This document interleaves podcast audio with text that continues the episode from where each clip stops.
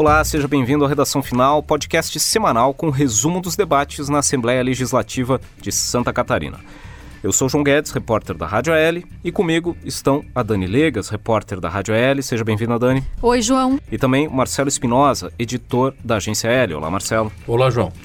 Nós estamos todas as sextas-feiras com um programa novo nas principais plataformas de áudio e também no site da Rádio da Assembleia Legislativa. Essa é a edição de número 35 do Redação Final e a gente vai começar falando da proposta que pretende limitar a cobrança da taxa de esgoto sanitário em Santa Catarina. Depois, na segunda parte do programa, destaque para a proposta que incentiva projetos de geração de energia renovável em empresas e residências.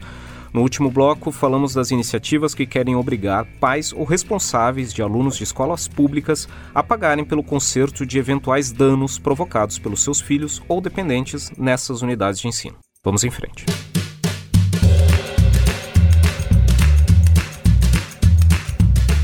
Muito bem, a pauta dessa semana na Assembleia Legislativa foi movimentada por projetos relacionados aos serviços de água, luz e gás em Santa Catarina.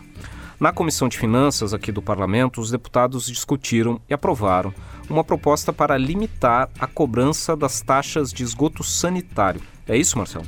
Exatamente, João. É o projeto de lei 159-2019 dos deputados Márcio Machado, do PL, e Sargento Lima, do PSL. Eles querem, com esse projeto, limitar a 70% do valor que é cobrado pelo fornecimento de água o valor que hoje é cobrado pela taxa de esgoto. Segundo os deputados, atualmente, para calcular a taxa de esgoto, a Casan cobra o valor exato de 100% do que é pago pelo consumidor pelo fornecimento de água. Ou seja, se a pessoa paga 10 reais na conta de água dela pelo fornecimento de água, ela tem que pagar mais 10 pela taxa de esgoto. Ao final das contas, a fatura dela no final do mês sai por 20 reais. Os deputados querem reduzir o valor da taxa de esgoto a 70% do valor da taxa de fornecimento de água. Nesse exemplo que eu dei, esse valor cairia para R$ 17,00, R$ 10,00 pela água e R$ 7,00 pela taxa de esgoto. A alegação dos deputados, do Sargento Lima e do deputado Márcio Machado, é que a Casan tem obtido lucros consideráveis nos últimos anos e que, por ser esse serviço um serviço social, seria interessante abrir um pouco de mão desse lucro para que as pessoas pudessem pagar menos pela tarifa de água, tendo aí um desconto na conta no valor referente à cobrança do esgoto. É um projeto que já passou pela Comissão de Finanças. É, houve um voto vista na Comissão de Finanças do deputado Bruno Souza, que apresentou aí motivos contrários à aprovação da proposta. Proposta, mesmo assim, recebeu o parecer favorável do deputado Marcos Vieira, foi aprovada e segue agora para a Comissão de Economia, Ciência e Tecnologia, Minas e Energia e terá como relator o deputado Bruno Souza, que apresentou um parecer contrário, que foi derrotado na Comissão de Finanças. Pois é, na reunião da Comissão de Finanças em que esse projeto foi aprovado, o deputado Bruno Souza fez a sua alegação contrária a essa proposta, dizendo que a legislação federal diz que definir esse tipo de regra é uma atribuição das agências reguladoras e não da legislação. Então, o deputado Bruno Souza entende que, mesmo que essa proposta venha a ser aprovada pelo parlamento e sancionada pelo governador Carlos Moisés, ela deverá, acredita o deputado, ser derrubada na justiça. Ele imagina que as companhias de água, principalmente a Casan, iriam recorrer ao Judiciário caso essa proposta seja transformada em lei. A gente até pegou, após a reunião de finanças, uma palavra do deputado Bruno Souza falando sobre essa questão. É porque o projeto é totalmente irregular. Nós temos uma lei federal que fala que nós não podemos fazer isso. E ela não é nem interpretativa, ela é direta, ela, ela não é, ela é literal. Nós não podemos fazer isso, é competência da agência reguladora. O problema é que no parlamento, para quem não está ouvindo, nós votamos com as intenções. Se vota com as intenções. Pouca gente se preocupa de fato aqui dentro com os resultados e com a lei em si, com a letra da, da, lei. Então, o que vai acontecer é que esse projeto de lei vai gerar uma expectativa nos, em quem, nos, nos munícipes, e o que vai acontecer é que ele vai cair lá na frente, ele vai ser derrubado pela justiça, e o, mas, pelo menos, o proponente ele ganhou os louros de ser o proponente de um projeto irregular e ilegal. Muito bem, esse foi o deputado Bruno Souza falando por que, que ele questiona essa proposta dos deputados Sargento Lima e Márcio Machado e também nós ouvimos, assim como ouvimos o deputado Bruno Souza, também pegamos a palavra do deputado Márcio Machado, um dos autores, que defende a essa proposta, o deputado Márcio Machado, que alega que, à medida que a agência reguladora aqui do, de Santa Catarina foi criada por uma lei estadual, também pode uma lei estadual mexer com uma regra que diz respeito à agência reguladora. Há um descontentamento geral da sociedade de Santa Catarina. E quando os municípios vão negociar com a Casan, ela joga a toalha e diz que não vai negociar, que a tarifa é de 100%. Então quer dizer que tudo que tu consome de água, você paga 100% de esgoto. A Agência Nacional de Normas diz que o que você consome de água é 80% de esgoto. Então, dessa maneira, nós estamos regulamentando e determinando até 70%. São Ludigero, 50%. 70% em Itajaí, a tarifa do esgoto. Então, por que, que a Casan tem que determinar 100% em todos os municípios sua abrangência?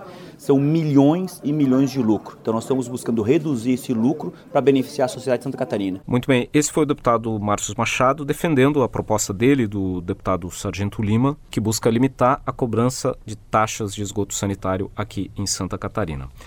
Pois o fornecimento de água, as companhias de fornecimento de água também são tema de uma proposta, de uma outra proposta aprovada na Comissão de Finanças. É um projeto de lei do deputado Lércio Schuster, do PSB, que revoga uma lei estadual de 2011 que permitia a venda de ações da Casan, da Companhia Catarinense de Águas e Saneamento. Vale dizer que essa lei de 2011 ela não permitia a privatização, ela não permitia que o Estado vendesse o controle da companhia, mas permitia que fossem vendidos até 49% das ações da Casan e a proposta do deputado Lércio Schuster é revogar essa lei de 2011 para que não seja permitida a venda de qualquer porcentagem das ações da Companhia de Águas e Saneamento aqui do Estado. Essa proposta passou na Comissão de Finanças, está pronta para votação em plenário. E uma proposta que foi já aprovada em plenário aqui na Assembleia Legislativa na última semana é uma proposição do deputado Jerry Comper que também diz respeito ao fornecimento de serviços como água, luz e gás. É isso aí, Dani? É isso mesmo, João. Essa proposta do deputado Jerry Comper, do MDB, ela altera uma lei que já existe em Santa Catarina, que é uma lei de 2001, que ela proíbe que empresas é, concessionárias, prestadoras de serviços públicos, como água e luz, elas cortem esses serviços por falta de pagamento em determinados dias e horários. É, essa lei é aprovada pelo plenário aqui da Assembleia Legislativa, então fixa horários em que não pode ser cortado esse serviço e também inclui o serviço de gás. Né, inclui as concessionárias prestadoras de serviço de gás, além das de luz e de água. Agora, as prestadoras de serviço de gás também não poderão cortar o serviço por falta de pagamento, então, nos fins de semana, em dias que antecedem feriados e também em dias que antecedem pontos facultativos. A lei ela também traz quais são os horários que ficará proibido esse tipo de corte né, da, do fornecimento. Então, seria é, a partir das 8 horas da manhã da sexta-feira até as 8 horas da manhã da segunda-feira. E também, então, daí, é, a partir das 8 horas da manhã do dia anterior ao, aos feriados e pontos facultativos. É, o deputado Jerry Comper, que propôs esse projeto, então, ele justifica que nesses dias vedados pela proposta, que seria nos fins de semana e dias anteriores a feriados e pontos facultativos, as agências bancárias e também as próprias concessionárias, elas estão fechadas ou estão com horário de expediente reduzido, o que impediria o consumidor de pagar a sua dívida e ter também o fornecimento retomado. Essa proposta, então, foi aprovada pelo plenário da Assembleia Legislativa e depende também ainda da sanção do governador para virar lei aqui no Estado. Muito bem, esse foi o primeiro bloco do Redação Final. Na segunda parte do programa, a gente fala da proposta que pretende incentivar iniciativas de geração de energia renovável em Santa Catarina. Muito bem. Outro destaque dessa semana aqui na Assembleia Legislativa foi a aprovação na Comissão de Constituição e Justiça de um projeto que cria o Sistema Estadual de Compensação de Energia Elétrica. É uma proposta que tramita aqui na casa desde o ano passado, foi apresentada pelo ex-deputado Dirceu Dresch, do PT, é o PL número 83 de 2018. O objetivo dessa proposta é incentivar pequenos projetos de geração de energia renovável ou energia alternativa, que consiste na geração de energia elétrica a partir de fontes como energia solar, energia eólica, biomassa. E a ideia é que as empresas, ou até mesmo condomínios e residências que tenham esses sistemas de geração de energia elétrica, possam ser ressarcidos pelo excedente de energia elétrica. Por exemplo, se uma determinada empresa instalou um conjunto de painéis de energia solar e ela consumiu uma quantidade de energia menor do que a energia gerada por aqueles painéis, esse saldo, esse excedente de energia gerado por essas placas de energia solar, elas vão para a rede da energia elétrica e são convertidas em crédito que aquela empresa dona das placas de energia solar tem um ano para utilizar. E dentro desse período, essa empresa pode utilizar essa energia que gerou em excedente ou pode comercializar para outra empresa, para outro cliente, por exemplo, da Celesc. Uh, no caso da empresa não utilizar essa energia excedente no período de um ano, a ideia é que ela seja que essa energia seja paga pela companhia de energia elétrica em dinheiro para esse consumidor que gerou a energia elétrica. A ideia é que esse benefício seja concedido para sistemas de micro ou mini geração, que são os que têm potência instalada de até 5 megawatts. Essa proposta foi aprovada na Comissão de Constituição e Justiça e ainda precisa passar por outras duas comissões, a Comissão de Economia e a Comissão de Direitos Humanos, antes de seguir para votação no plenário da Casa. Outra proposta que foi aprovada na Comissão de Constituição e Justiça, busca aumentar o controle do governo do estado sobre as casas de proteção aqui em Santa Catarina. Essa proposta é da deputada Paulinha, né, Marcelo? Isso, João. Projeto de Lei 131-2019, que é um projeto relativamente simples. O intuito dele é fazer com que as casas de passagem para adolescentes, menores principalmente pessoas idosas em situação de vulnerabilidade social, que esses abrigos tenham uma espécie de controle das pessoas que entram, que passam, que saem por esses abrigos. Para quê? Para que esses dados possam ser disponibilizados para assistência social, e principalmente falando aí de Estado, a Secretaria de Estado da Assistência Social, visando que eles tenham acesso a uma assistência por parte do Estado principalmente porque estamos falando de abrigos que recebem pessoas em situação de vulnerabilidade social. É, é um intuito da deputada permitir que haja mais conhecimento por parte do Estado das pessoas que necessitam de apoio do Estado, que necessitam de uma assistência e que passam por esses abrigos. É um projeto que tem que passar ainda por outras três comissões antes de ser votado em plenário. Pois bem, também foi discutida nessa semana na Comissão de Constituição e Justiça uma proposta que busca criar ou trazer uma punição para quem participa da chamada farra do boi. É isso, Dani? Sim, João, é um projeto de lei do deputado Márcios Machado, do PL. É, o que diz esse projeto? Ele diz que fica vedada a participação de pessoas em qualquer ritual típico conhecido como farra do boi. Para quem não conhece, a farra do boi é, é uma prática até bem comum, bem popular aqui em Santa Catarina. Consiste em soltar o animal, né, o boi, em um local bem afastado e incentivar ele a perseguir os participantes, que daí agridem o animal com pedaços de pedra, pedaços de pau, chicote. E o evento, né, essa farra, só acaba quando o bicho já está exausto e bastante machucado. E muitas vezes, daí, como o bicho já está muito machucado, os participantes acabam sacrificando o animal.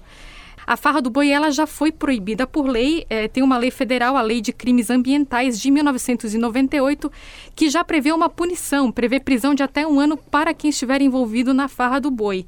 O que esse projeto do deputado Márcio Machado traz estabelece uma multa de 10 mil reais para quem for pego, então, fazendo a farra do boi.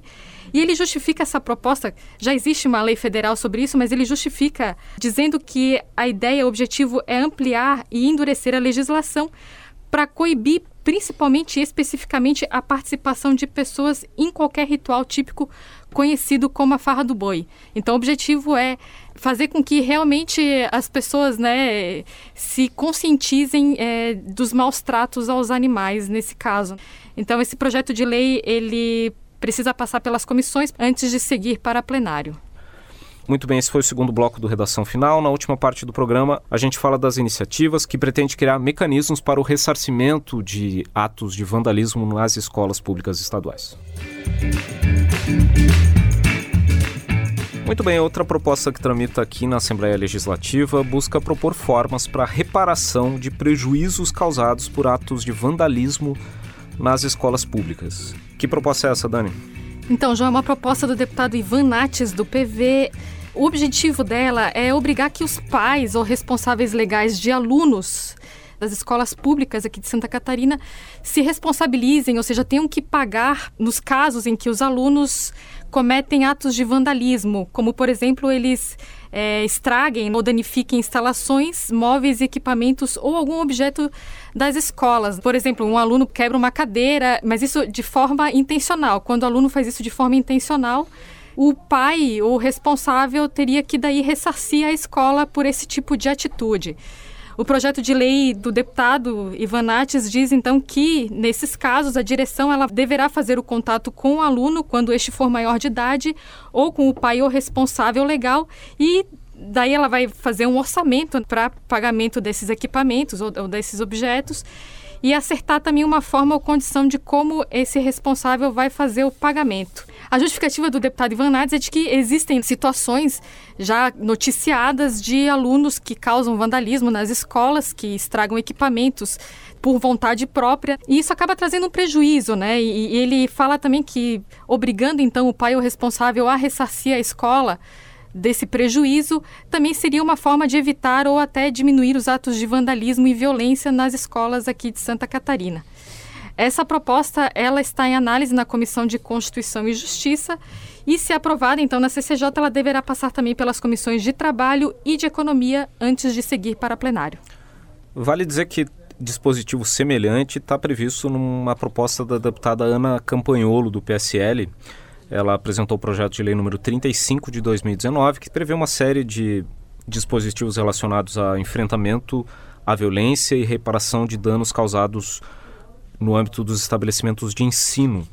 E aí, nessa proposta da deputada Ana Carolina Campanholo, também tem um artigo que prevê que o pai ou responsável legal deve reparar o eventual estrago causado à unidade escolar. Mas voltando à proposta do deputado Ivan Nats, do PV, essa proposição é tema de uma postagem que nós vamos publicar nos perfis da Assembleia Legislativa nas redes sociais nessa sexta-feira, dia 6 de setembro.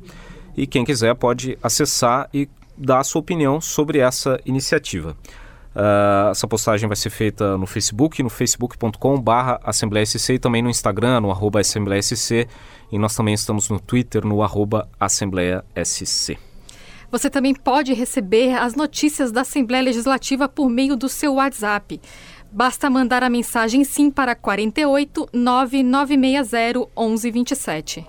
Bom, para encerrar o programa, vale também a gente fazer uma atualização de um tema que vem sendo discutido aqui na Assembleia desde o início do ano, a questão dos incentivos fiscais. Os parlamentares devem se dedicar nas próximas semanas a análise de uma medida provisória do governo do estado e também sobre a possibilidade de sustar os decretos do governo catarinense que eliminaram incentivos, por exemplo, sobre alguns itens da cesta básica, alguns itens de alimentos.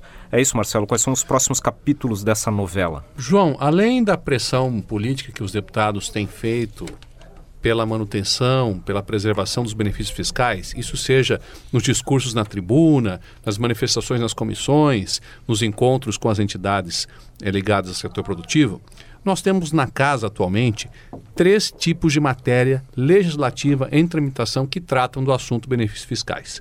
Um deles, como você disse, é a medida provisória já encaminhada pelo Executivo, que passou para 31 de dezembro o prazo para isenção na alíquota de ICMS para os defensivos agrícolas. Essa mesma proposta estabelece como será feita a cobrança do ICMS a partir de 1 de janeiro de 2020. Quanto mais tóxico for o defensivo, maior será a alíquota. Os deputados ainda vão iniciar a discussão sobre essa medida provisória e há um compromisso da Assembleia em ouvir o setor produtivo, em especial o setor do agronegócio, antes de aprovar essa medida provisória aqui na Assembleia. Nós também temos, como você disse, quatro propostas de sustação de ato em tramitação. Essas propostas suspendem os efeitos dos decretos que foram editados lá em dezembro pelo Poder Executivo, tirando benefícios fiscais de vários setores, alguns deles que não foram atendidos pelos projetos aprovados pela Assembleia no decorrer do primeiro semestre. O Executivo encaminhou recentemente para a Assembleia as respostas, as justificativas para a edição desses decretos.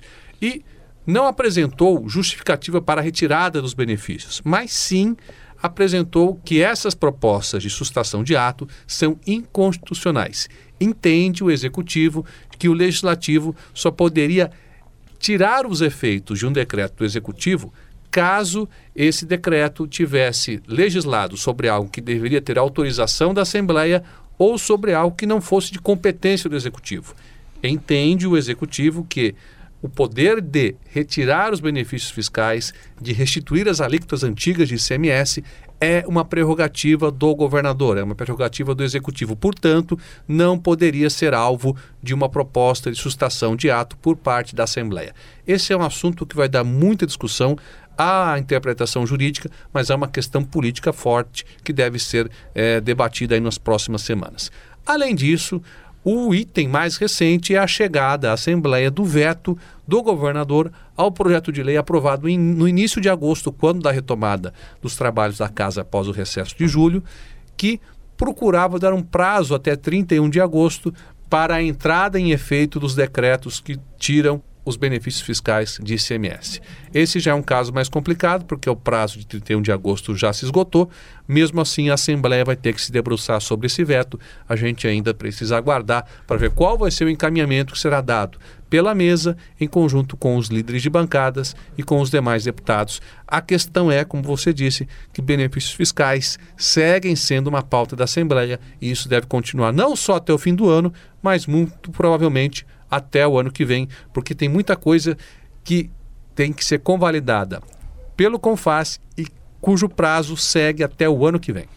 É, no caso do, das propostas de sustação de ato, se a Assembleia contrariar o entendimento do governo do Estado e levar adiante essas proposições e elas chegarem a ser aprovadas em plenário, isso garantiria, pelo menos até o final do ano, o imposto reduzido para vários itens da alimentação, principalmente carne de frango, carne suína, também água mineral e até mesmo alguns itens de materiais de construção.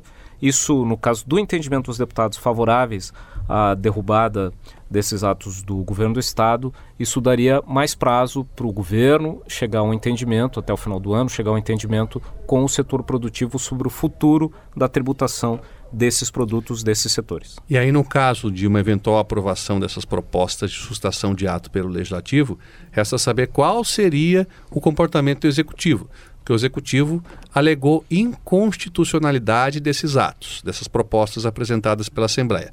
Se o Executivo, de repente, aceitaria com o compromisso de, de retomar esse assunto e, e fechar ele de uma vez por toda com base em um projeto de lei, ou se ele já partiria é, por uma decisão judicial entrando no Tribunal de Justiça com uma ação direta de inconstitucionalidade.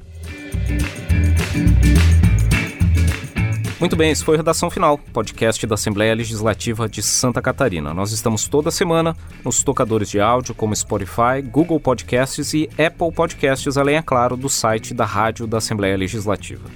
Esse programa foi gravado no estúdio da Rádio AL, no Palácio Barriga Verde, em Florianópolis, comigo, João Guedes, repórter da Rádio AL, com a Dani Legas, também repórter da Rádio AL, e o Marcelo Espinosa, editor da Agência AL. A gravação e edição de áudio foi de João Machado Pacheco Neto e Mário Pacheco. Até a próxima.